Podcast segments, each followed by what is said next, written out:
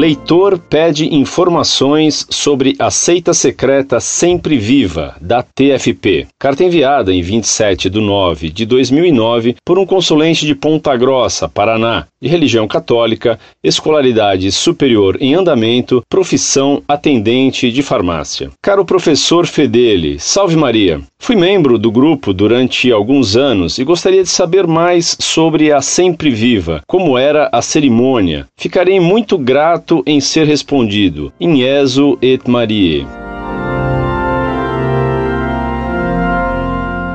Muito prezado, salve Maria. Gostaria muito de lhe contar tudo o que sei e documentadamente sobre a seita secreta sempre viva, mas como não o conheço e como conheço muito bem meu antigo ex-aluno Esconamilho, agora Monsenhor Esconamilho, devo tomar cuidado com quem falo.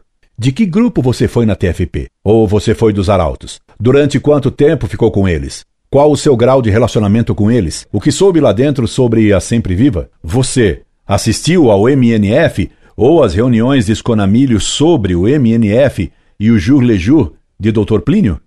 Esconamilho lhe ensinou a ladainha do profeta? A ladainha de Dona Lucília?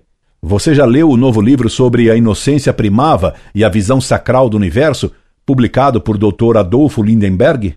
Recomendo muito que o leia. Nele há muitas coisas que deixam claro o pensamento heterodoxo do profeta de Higienópolis. Incorde Jesus Semper, Orlando Fedeli.